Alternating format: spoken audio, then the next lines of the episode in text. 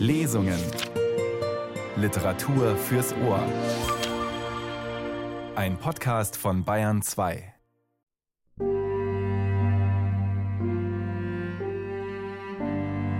Wir verdanken ihm schöne Wortschöpfungen, Herzenslust oder Nächstenliebe zum Beispiel, ebenso Machtwort oder Lästermaul.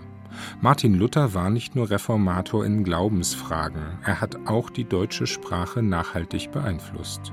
Zum Reformationsfest ein kleiner Blick auf sein großes Werk.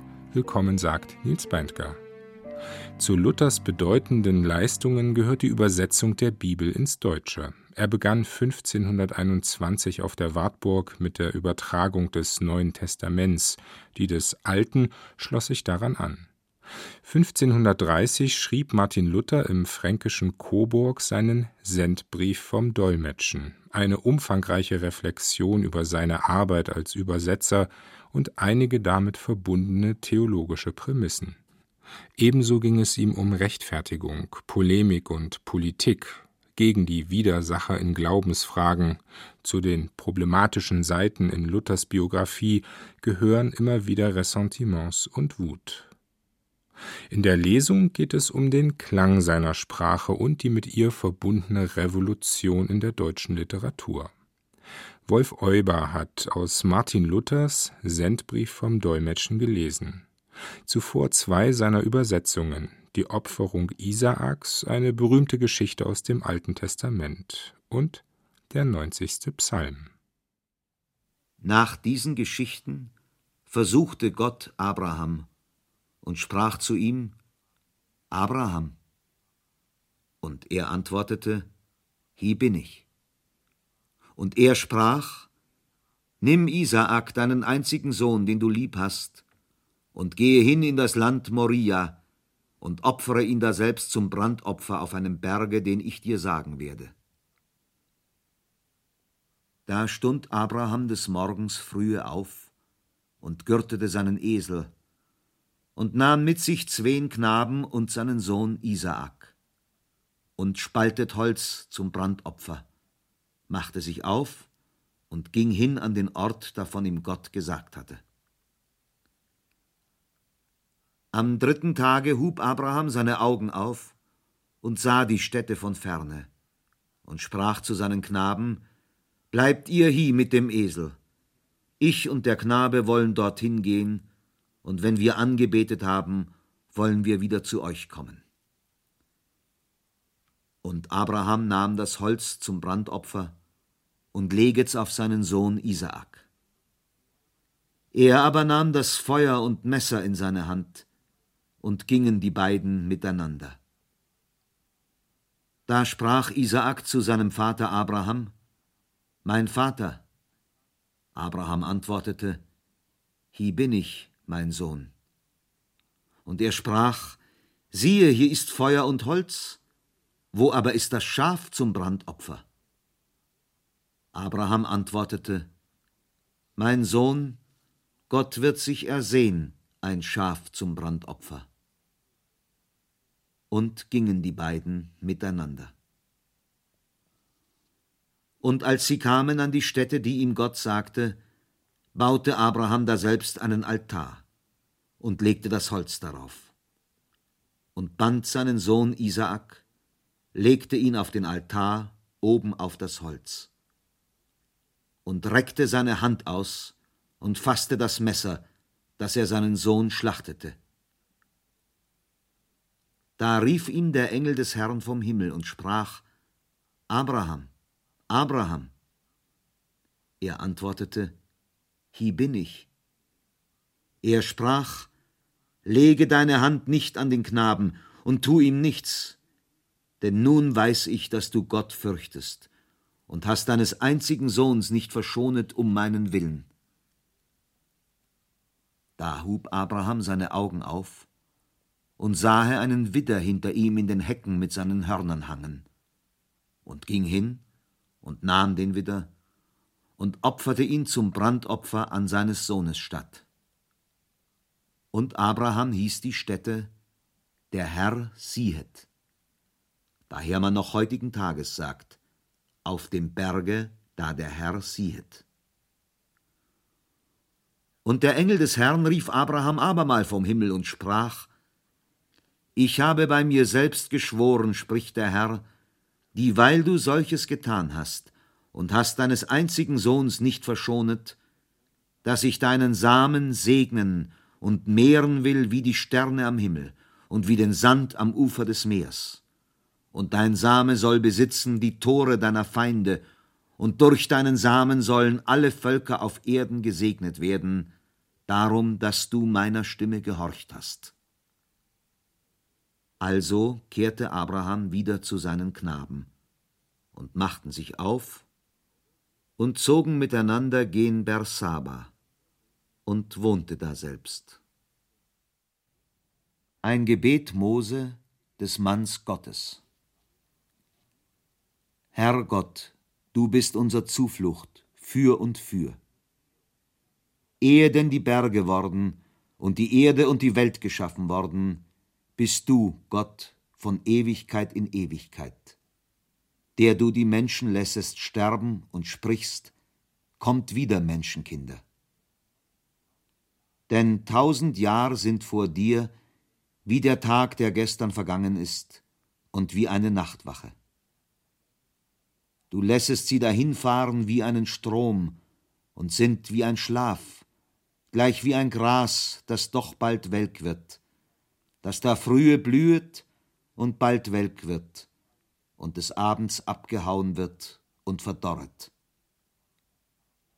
Das machet dein Zorn, dass wir so vergehen, und dein Grimm, dass wir so plötzlich dahin müssen. Denn unser Missetat stellest du vor dich, unser unerkannte Sünde ins Licht vor deinem Angesichte.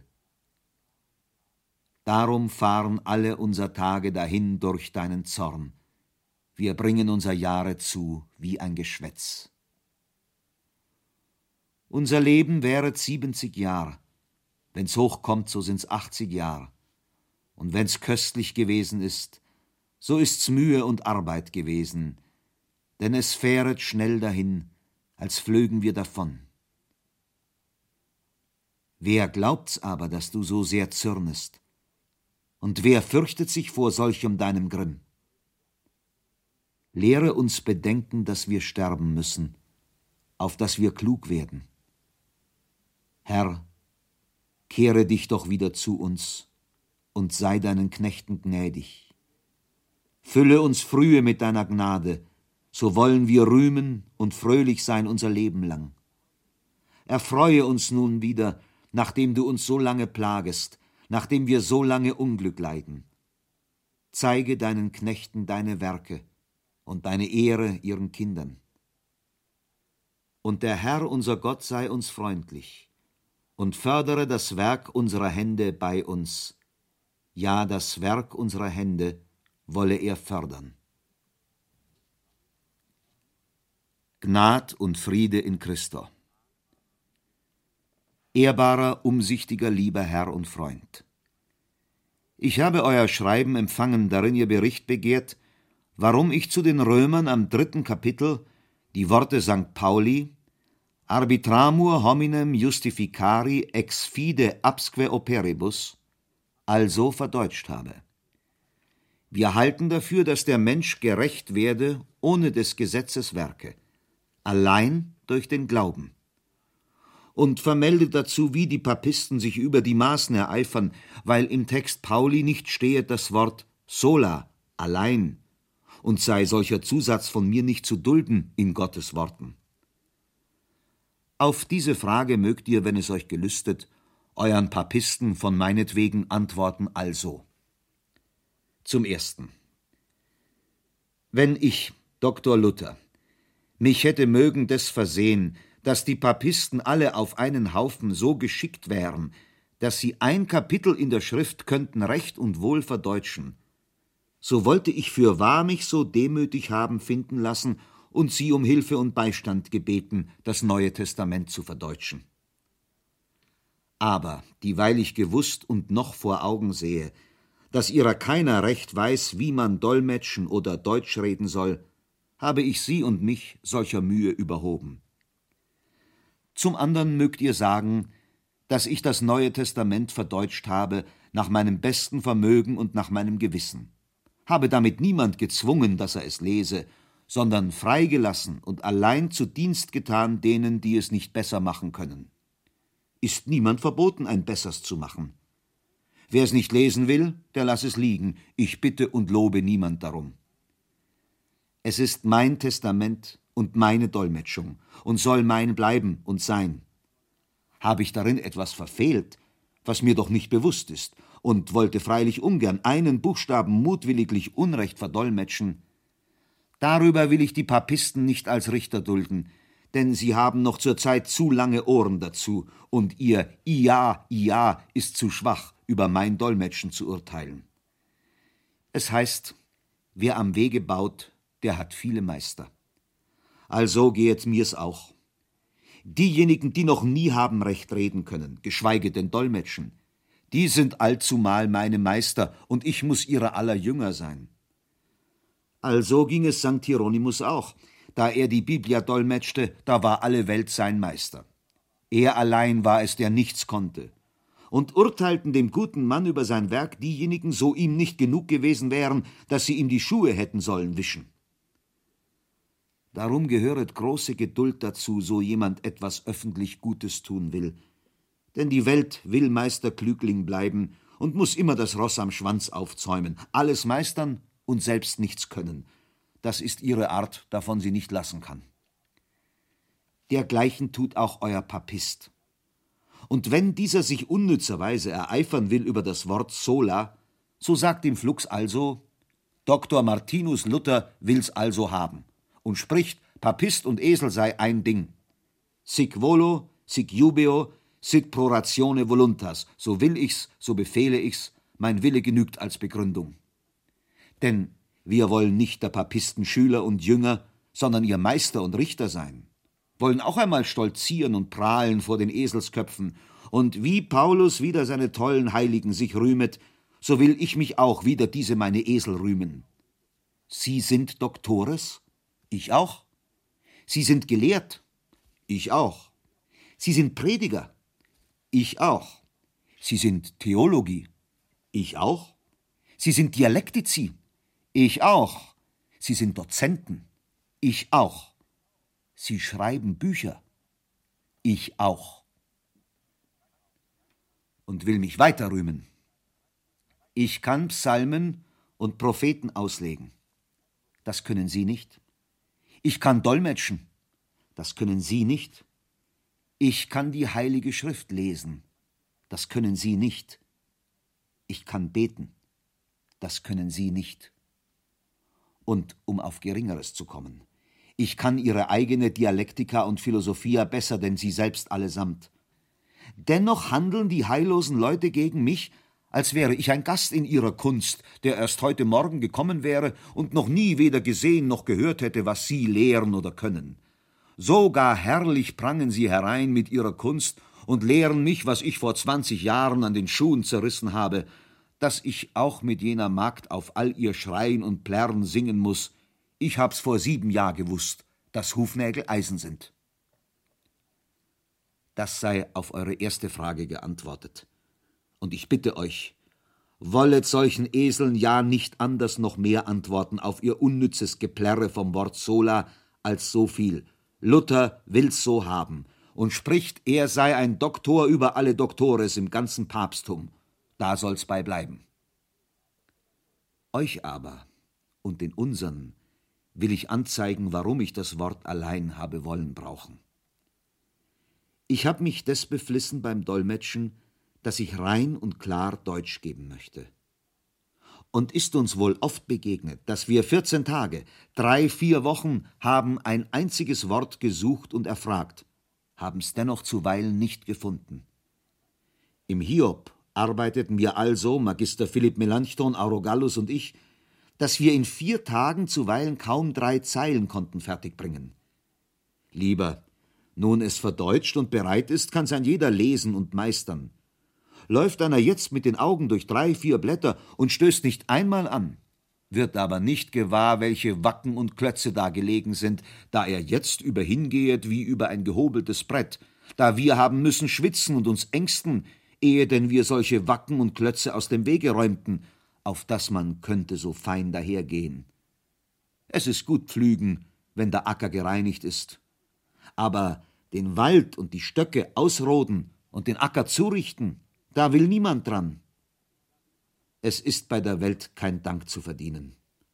Kann doch Gott selbst mit der Sonnen, ja mit Himmel und Erden, noch mit seines eigenen Sohnes Tod keinen Dank verdienen. Sie sei und bleibe Welt in des Teufels Namen, weil sie's ja nicht anders will. So habe ich im dritten Kapitel des Briefes an die Römer sehr wohl gewusst, dass im Lateinischen und Griechischen das Wort sola nicht steht, und hätten mich solches die Papisten nicht brauchen lehren.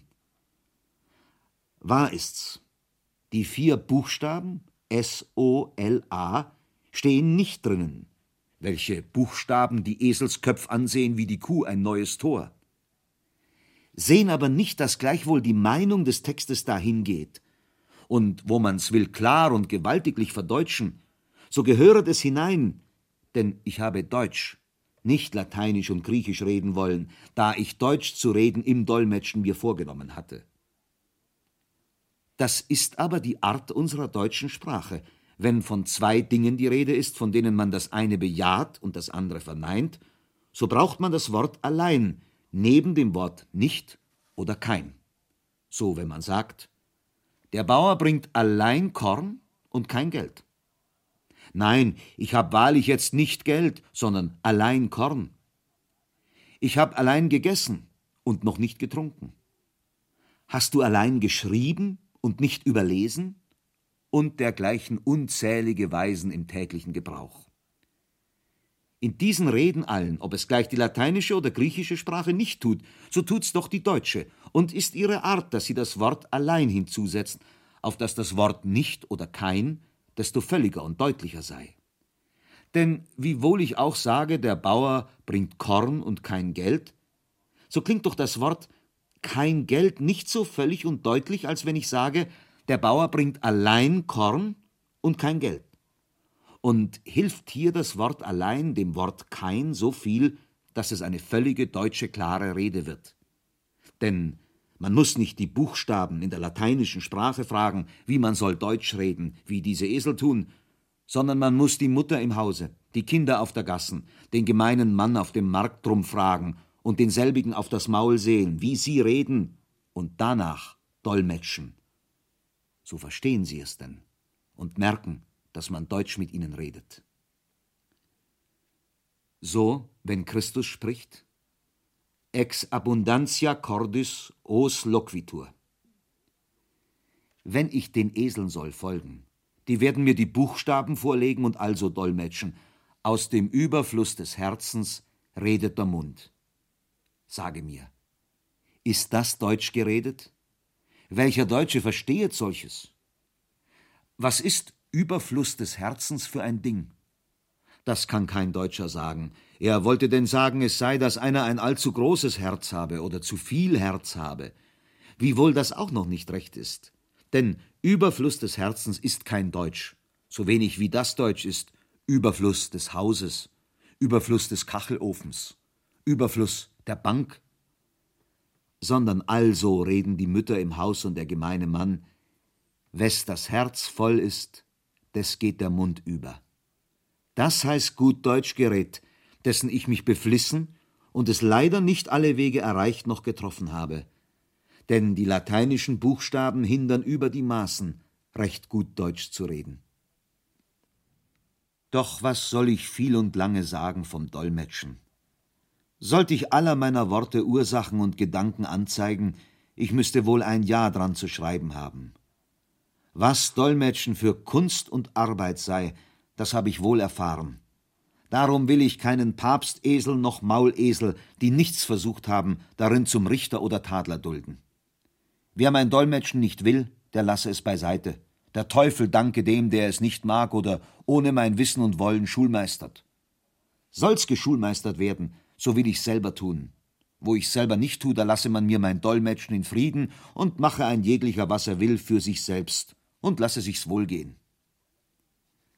Das kann ich mit gutem Gewissen bezeugen, dass ich meine höchste Treue und Fleiß darin erwiesen und nie Hintergedanken gehabt habe, denn ich habe keinen Heller dafür genommen noch gesucht, noch damit gewonnen.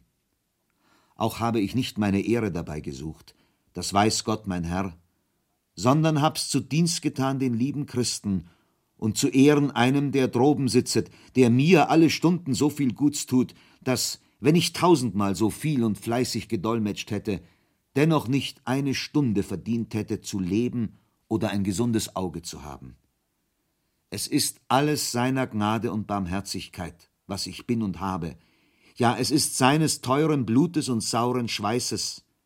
Darum soll's auch, so Gott will, alles ihm zu Ehren dienen, mit Freuden und von Herzen. Doch habe ich wiederum nicht allzu frei die Buchstaben lassen fahren, sondern mit großen Sorgen samt meinen Gehülfen darauf gesehen, dass, wo etwa an einem viel gelegen ist, da habe ich's nach den Buchstaben behalten und bin nicht so frei davon abgewichen. Wie zum Beispiel, da Johannes von Christus spricht, diesen hat Gott der Vater versiegelt. Da wäre wohl besseres Deutsch gewesen, diesen hat Gott der Vater gezeichnet oder diesen meint Gott der Vater. Aber ich habe eher wollen der deutschen Sprache Abbruch tun, als von dem Wort abweichen. Ah, es ist Dolmetschen ja nicht eines jeglichen Kunst, wie die tollen Heiligen meinen. Es gehöret dazu ein Recht fromm, treu, fleißig, furchtsam, christlich, gelehret, erfahren, geübet Herz. Wiederum haben wir zuweilen auch stracks den Worten nachgedolmetscht. Ob wir es wohl hätten anders und deutlicher können geben, deswegen, weil an denselben Worten etwas gelegen ist. Wie im 18. Vers des 68. Psalms. Du bist in die Höhe gefahren und hast das Gefängnis gefangen. Hier wäre es wohl gut deutsch gewesen, du hast die Gefangenen erlöset. Aber es ist zu schwach und gibt nicht den feinen, reinen Sinn, welcher in dem Hebräischen ist, da es sagt, du hast das Gefängnis gefangen. Welches nicht allein zu verstehen gibt, dass Christus die Gefangenen entledigt hat, sondern auch das Gefängnis also weggeführt und gefangen, dass es uns nimmermehr wiederum fangen kann noch soll, und ist so viel als eine ewige Erlösung. Auf solche Weise hat St. Paulus Lust zu reden, wenn er spricht, ich bin durchs Gesetz dem Gesetz gestorben. Item, Christus hat die Sünde durch Sünde verdammt. Item, der Tod ist durch Christus getötet. Das sind die Gefängnisse, die Christus gefangen und weggetan hat, dass uns der Tod nicht mehr halten, die Sünde nicht mehr schuldig machen, das Gesetz nicht mehr das Gewissen strafen kann, wie St. Paulus solche reiche, herrliche, tröstliche Lehre allenthalben treibt. Darum müssen wir zu Ehren solcher Lehre und zu Trost unseres Gewissens solche Worte behalten, uns an sie gewöhnen und also der hebräischen Sprache Raum lassen, wo sie es besser macht, denn unser Deutsch tun kann.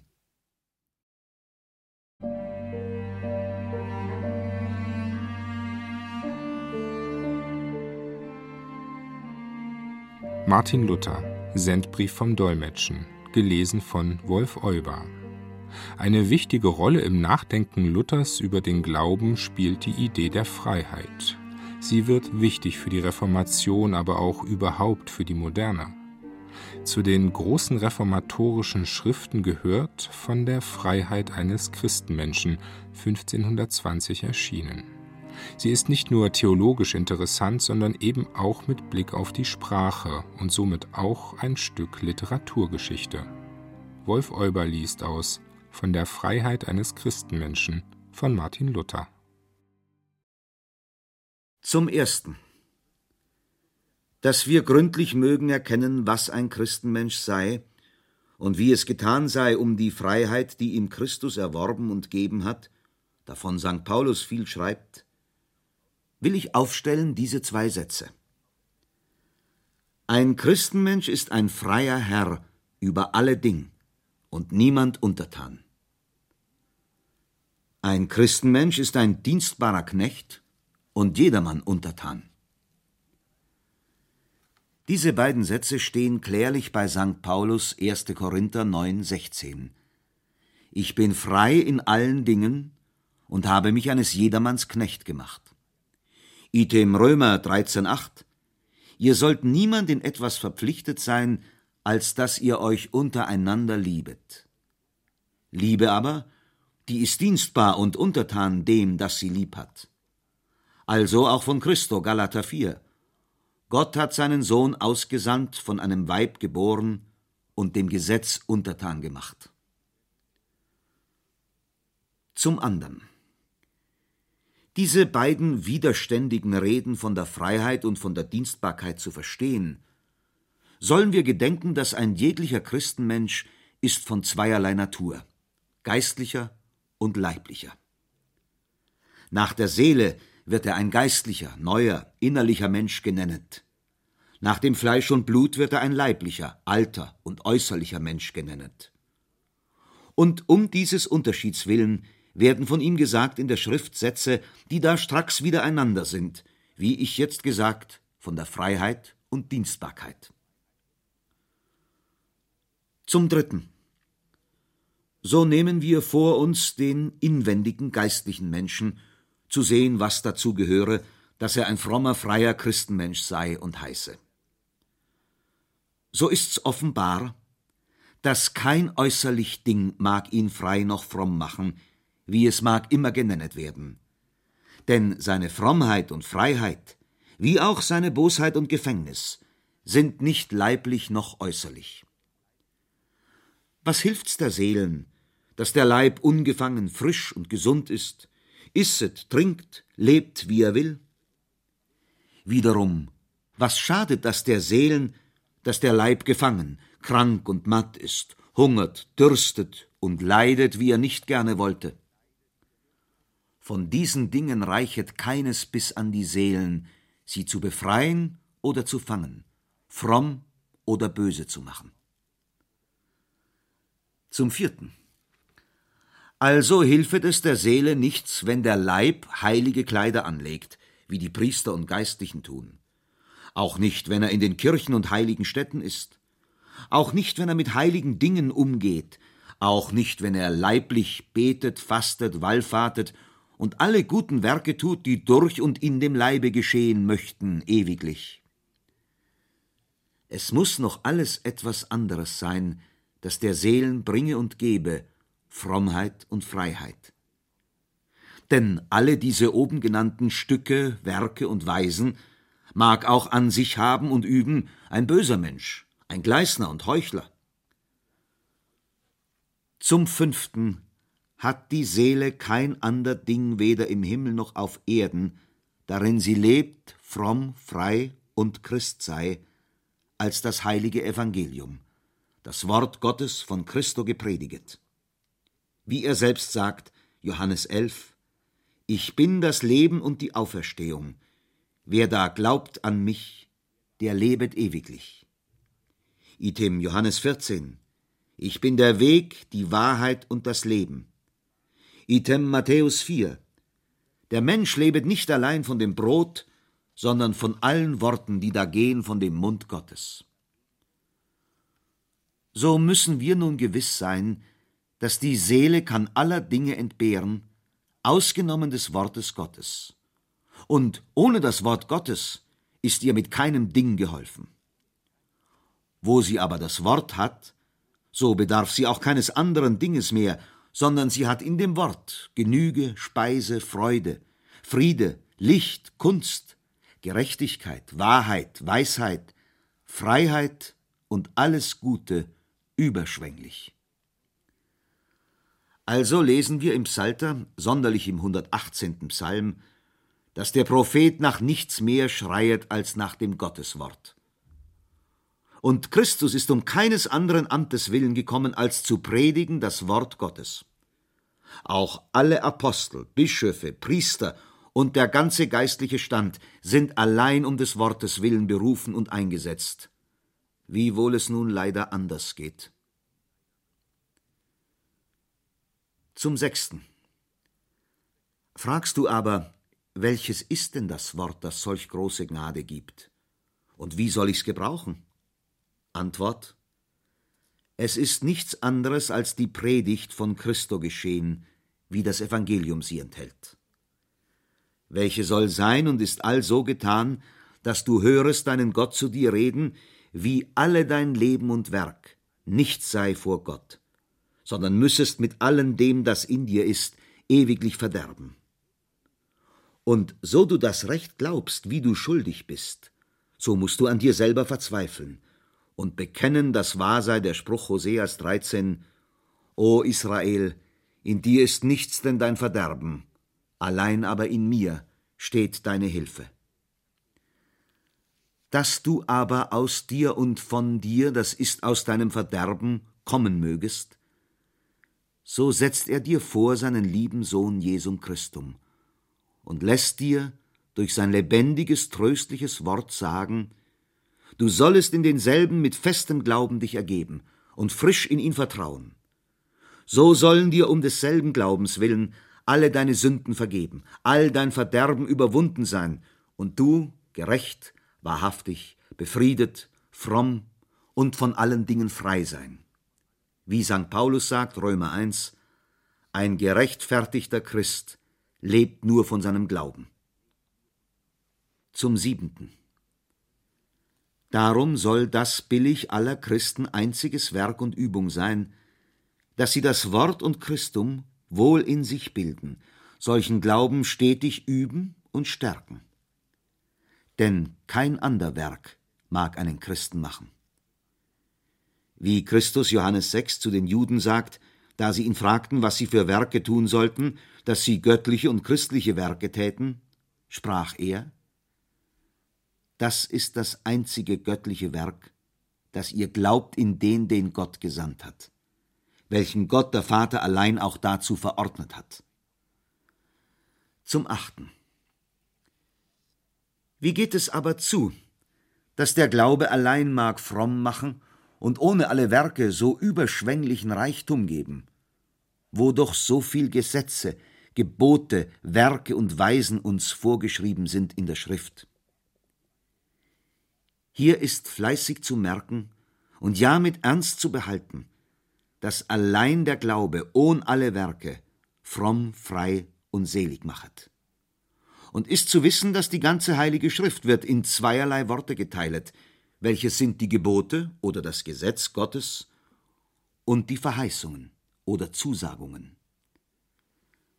Die Gebote lehren und schreiben uns vor mancherlei gute Werke, aber damit sind sie noch nicht geschehen. Sie geben wohl Anweisung, sie helfen aber nicht lehren, was man tun soll, geben aber keine Stärke dazu. Darum sind sie nur dazu verordnet, dass der Mensch darin sehe sein Unvermögen zu dem Guten und lerne an sich selbst verzweifeln. Und darum heißen sie auch das Alte Testament und gehören alle ins Alte Testament. Also das Gebot, du sollst nicht böse Begierde haben, beweist, dass wir allesamt Sünder sind und kein Mensch ohne böse Begierde zu sein vermag, er tue, was er will. Daraus lernt er, an sich selbst verzagen und anderswo zu suchen Hilfe, dass er ohne böse Begierde sei und also das Gebot erfülle durch einen andern, was er aus sich selbst nicht vermag. Also sind auch alle anderen Gebote uns unmöglich. Zum neunten. Wenn nun der Mensch aus den Geboten sein Unvermögen gelernt und empfunden hat, dass ihm nun Angst wird, wie er dem Gebot genug tue, sintemals das Gebot muss erfüllet sein oder er muss verdammt sein, so ist er recht gedemütigt und zunicht worden in seinen Augen, findet nichts in ihm, durch das er möge fromm werden. Dann so kommt das andere Wort, die göttliche Verheißung und Zusagung, und spricht, Willst du alle Gebote erfüllen, deiner bösen Begierde und Sünde loswerden, wie die Gebote zwingen und fordern? Siehe da, Glaube in Christum, in welchem ich dir zusage alle Gnade, Gerechtigkeit, Friede und Freiheit. Glaubst du, so hast du. Glaubst du nicht, so hast du nicht. Denn was dir unmöglich ist mit allen Werken der Gebote, das wird dir leicht und kurz durch den Glauben. Denn ich habe kürzlich in den Glauben gestellt alle Dinge, dass wer ihn hat, soll alle Dinge haben und selig sein. Wer ihn nicht hat, soll nichts haben. Also geben die Zusagungen Gottes, was die Gebote fordern, und vollbringen, was die Gebote heißen, auf dass es alles Gott eigen sei, Gebot und Erfüllung. Er heißet allein, er erfüllet auch allein. Darum sind die Zusagungen Gottes Wort des Neuen Testaments und gehören auch ins Neue Testament. Zum Zehnten. Nun sind diese und alle Gottes Worte heilig, wahrhaftig, gerecht, friedsam, frei und aller Güte voll. Darum, wer ihnen mit einem rechten Glauben anhangt, dessen Seele wird mit ihm vereinigt, so ganz und gar, dass alle Tugenden des Worts auch eigen werden der Seelen. Und also durch den Glauben die Seele von dem Gotteswort heilig, gerecht, wahrhaftig, friedsam, frei und aller Güte voll, ein wahrhaftiges Kind Gottes wird. Wie Johannes 1,12 sagt, er hat ihnen gegeben, dass sie mögen Kinder Gottes werden, alle, die in seinen Namen glauben. Hieraus leichtlich zu merken ist, warum der Glaube so viel vermag und dass keine guten Werke ihm gleich sein mögen. Denn kein gutes Werk hängt an dem göttlichen Wort wie der Glaube. Kann auch nicht in der Seelen sein, sondern allein das Wort und der Glaube regieren in der Seelen. Wie das Wort ist, so wird auch die Seele durch das Wort, gleich als das Eisen wird glutrot wie das Feuer aus der Vereinigung mit dem Feuer. Also sehen wir, dass an dem Glauben ein Christenmensch genug hat.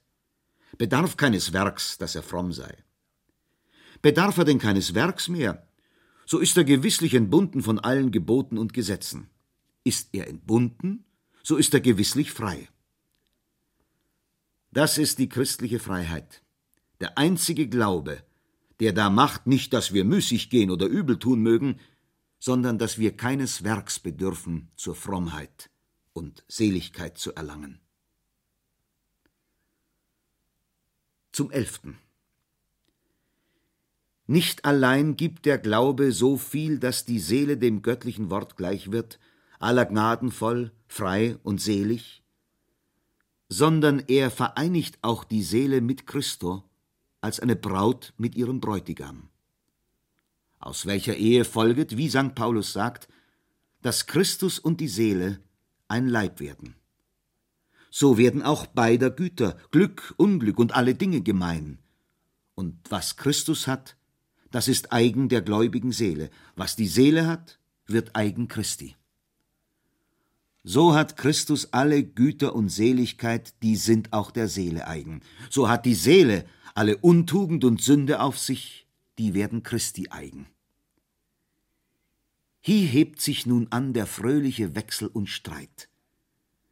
Dieweil Christus ist Gott und Mensch, welcher noch nie gesündigt hat und seine Frommheit unüberwindlich, ewig und allmächtig ist, so er denn der gläubigen Seele Sünde durch ihren Brautring, das ist der Glaube, sich selbst zu eigen macht und nicht anders tut, als hätte er sie selbst getan, so müssen die Sünden in ihm verschlungen und ersäuft werden, denn seine unüberwindliche Gerechtigkeit ist allen Sünden zu stark.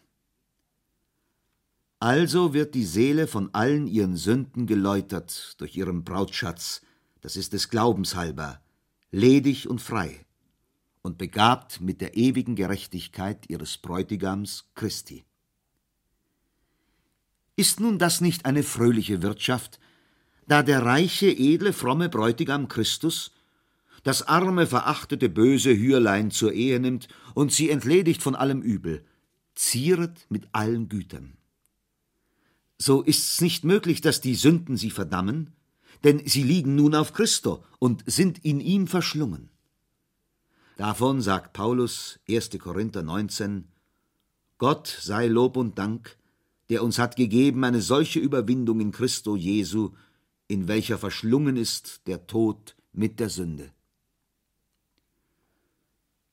Das sei nun genug gesagt von dem innerlichen Menschen, von seiner Freiheit und der Hauptgerechtigkeit, welche keines Gesetzes noch guten Werks bedarf, ja ihr schädlich ist, so jemand dadurch gerechtfertigt zu werden, sich vermessen. Nun kommen wir aufs Anderteil, auf den äußerlichen Menschen. Hier wollen wir antworten allen denen, die sich ärgern aus den vorigen Reden und pflegen zu sprechen, ei, so denn der Glaube alle Dinge ist und gilt allein genugsam fromm zu machen, warum sind denn die guten Werke geboten? So wollen wir guter Dinge sein und nichts tun. Nein, lieber Mensch, nicht also. Es wäre wohl also, wenn du allein ein innerlicher Mensch wärest und ganz geistlich und innerlich worden, welches nicht geschieht bis am jüngsten Tag. Es ist und bleibt auf Erden nur ein Anheben und Zunehmen, welches wird in jener Welt vollbracht. Daher heißt es der Apostel Primitie Spiritus, die ersten Früchte des Geistes. Darum gehört hierher, was droben gesagt ist, ein Christenmensch ist ein dienstbarer Knecht und jedermann untertan. Wo er frei ist, braucht er nichts zu tun. Wo er Knecht ist, muss er allerlei tun. Obwohl der Mensch inwendig nach der Seelen durch den Glauben genugsam gerechtfertigt ist und alles hat, was er haben soll, nur dass derselbe Glaube muss immer zunehmen bis in jenes Leben, so bleibt er doch in diesem leiblichen Leben auf Erden und muss seinen eigenen Leib regieren und mit Leuten umgehen. Da heben sich nun die Werke an. Hier kann er nicht müßig gehen, da muss fürwahr der Leib mit Fasten, Wachen, Arbeiten und mit aller mäßigen Zucht getrieben und geübt sein, dass er dem innerlichen Menschen und dem Glauben gehorsam und gleichförmig werde, nicht hindere noch widerstrebe, wie seine Art ist, wo er nicht gezwungen wird. Denn der innerliche Mensch ist mit Gott eines, fröhlich und lustig, um Christus willen, der ihm so viel getan hat, und alle seine Lust besteht darin, dass er wiederum möchte Gott auch umsonst dienen in freier Liebe. So findet er aber in seinem Fleisch einen widerspenstigen Willen, der will der Welt dienen und suchen, was ihn lüstet. Das kann der Glaube nicht leiden und legt sich an seinen Hals, ihn zu dämpfen und ihm zu wehren. Wie St. Paulus sagt, Römer 7, ich habe eine Lust in Gottes Willen nach meinem inneren Menschen, so finde ich einen anderen Willen in meinem Fleisch, der will mich mit Sünden gefangen nehmen. Aber diese Werke dürfen nicht geschehen in der Meinung, dass dadurch der Mensch fromm werde vor Gott, sondern nur in der Meinung, dass der Leib gehorsam werde und gereinigt von seinen bösen Lüsten. Denn dieweil die Seele durch den Glauben rein ist und Gott liebet, wollte sie gern, dass auch also alle Dinge rein wären, zuvor ihr eigener Leib, und jedermann Gott mit ihr liebt und lobt. So geschieht's, dass der Mensch seines eigenen Leibs halben nicht kann müßig gehen und muss viel guter Werke üben, dass er ihn zwinge. Und sind doch die Werke nicht das rechte Gut, davon er fromm und gerecht sei vor Gott, sondern er tue sie aus freier Liebe umsonst, Gott zu gefallen, dessen Wille er gerne tät aufs allerbeste. Daraus dann ein jeglicher kann selbst entnehmen, das Maß und die Zurückhaltung, den Leib zu kasteien. Denn er fastet, wachet, arbeitet, so viel er sieht, dass dem Leibe Not tut, seinen Mutwillen zu dämpfen. Die andern aber, die da meinen, mit Werken fromm zu werden, haben keine Acht auf die Kasteiung, sondern sehen nur auf die Werke und meinen, wenn sie derselben nur viele und große tun, so sei es wohlgetan und sie würden fromm. Zuweilen verlieren sie den Verstand darüber und verderben ihren Leib. Das ist eine große Torheit christlichen Lebens und Glaubens, dass sie ohne Glauben durch Werke fromm und selig werden wollen. Darum sind die zwei Sprüche wahr. Gute, fromme Werke machen nimmermehr einen guten, frommen Mann, sondern ein guter, frommer Mann macht gutes, frommes Werk. Böse Werke machen nimmermehr einen bösen Mann, sondern ein böser Mann macht böse Werke. Also, dass alleweg die Person zuvor muss gut und fromm sein vor allen guten Werken, und gute Werke folgen und ausgehen von der frommen guten Person, gleich wie Christus sagt, ein böser Baum trägt kein gute Frucht, ein guter Baum trägt kein böse Frucht. Wie es mit ihm steht im Glauben oder Unglauben. Danach sind des Menschen Werke gut oder böse und nicht umgekehrt. Gleich wie die Werke nicht gläubig machen, so machen sie auch nicht fromm. Aber der Glaube, gleich wie er fromm macht, so macht er auch gute Werke. Das sei von den Werken gesagt, die ein Christenmensch an seinem eigenen Leibe üben soll. Nun wollen wir noch von den Werken sagen, die er an anderen Menschen tut. Denn der Mensch lebt nicht allein in seinem Leibe, sondern auch unter anderen Menschen auf Erden. Darum kann er nicht ohne Werk sein gegen dieselben. Er muss ja mit ihnen zu reden und zu schaffen haben, wiewohl ihm derselben Werke keines Not ist zur Frommheit und Seligkeit. Darum soll sein Absehen in allen Werken frei und nur dahin gerichtet sein, dass er anderen Leuten damit diene und nütz sei, nichts anderes im Sinn habe, denn was den anderen Not ist. Das heißt denn ein wahrhaftiges Christenleben, und da geht der Glaube mit Lust und Liebe ins Werk, wie St. Paulus die Philipper lehret, dass sie alle Gnade und Genüge hätten durch ihren Glauben in Christo, und sagt dort weiterhin, ich vermahne euch bei allem Trost, den ihr in Christo habt, und bei allem Trost, den ihr habt von unserer Liebe zu euch, und bei aller Gemeinschaft, die ihr habt mit allen geistlichen frommen Christen, dass ihr wollet mein Herz erfreuen vollkommenlich, und dies dadurch, dass ihr hinfort wollt eines Sinnes sein, einer gegen den anderen Liebe erzeigen, einer dem anderen dienen und ein jeglicher Acht haben, nicht auf sich noch auf das Seine, sondern auf den anderen und was demselben Not sei.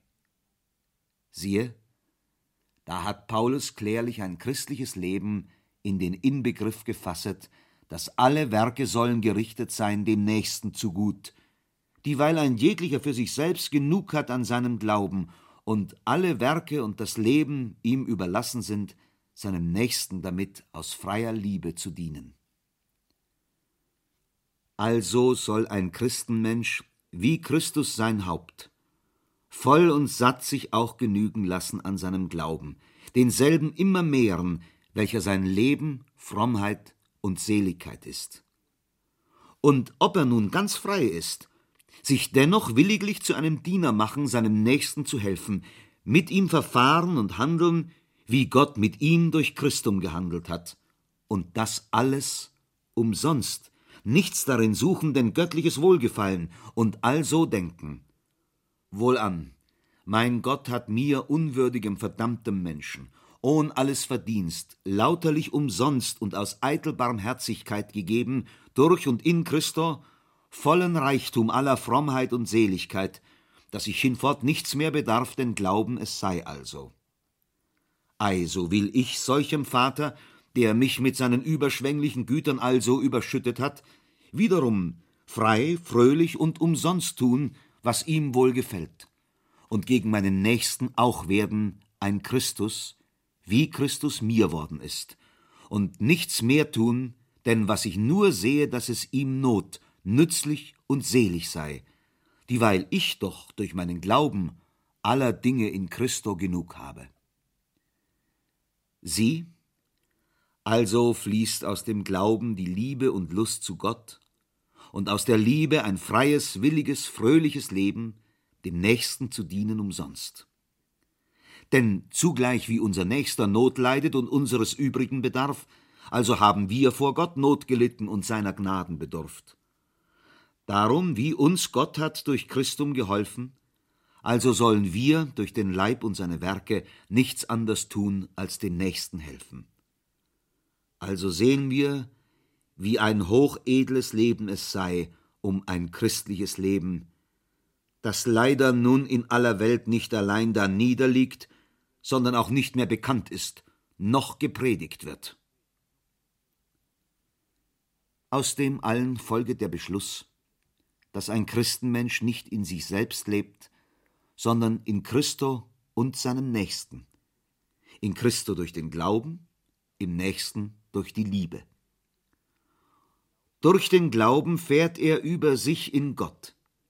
Aus Gott fährt er wieder unter sich durch die Liebe und bleibt doch immer in Gott und göttlicher Liebe.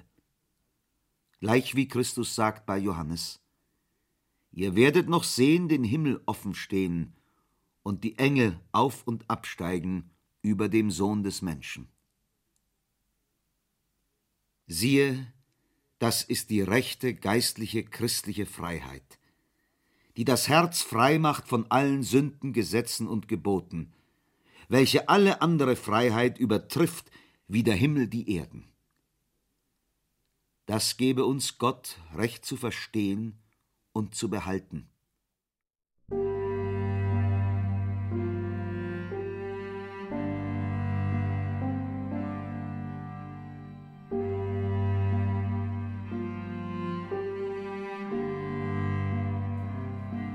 Von der Freiheit eines Christenmenschen, Übersetzungen aus dem Alten Testament und Sendbrief vom Dolmetschen.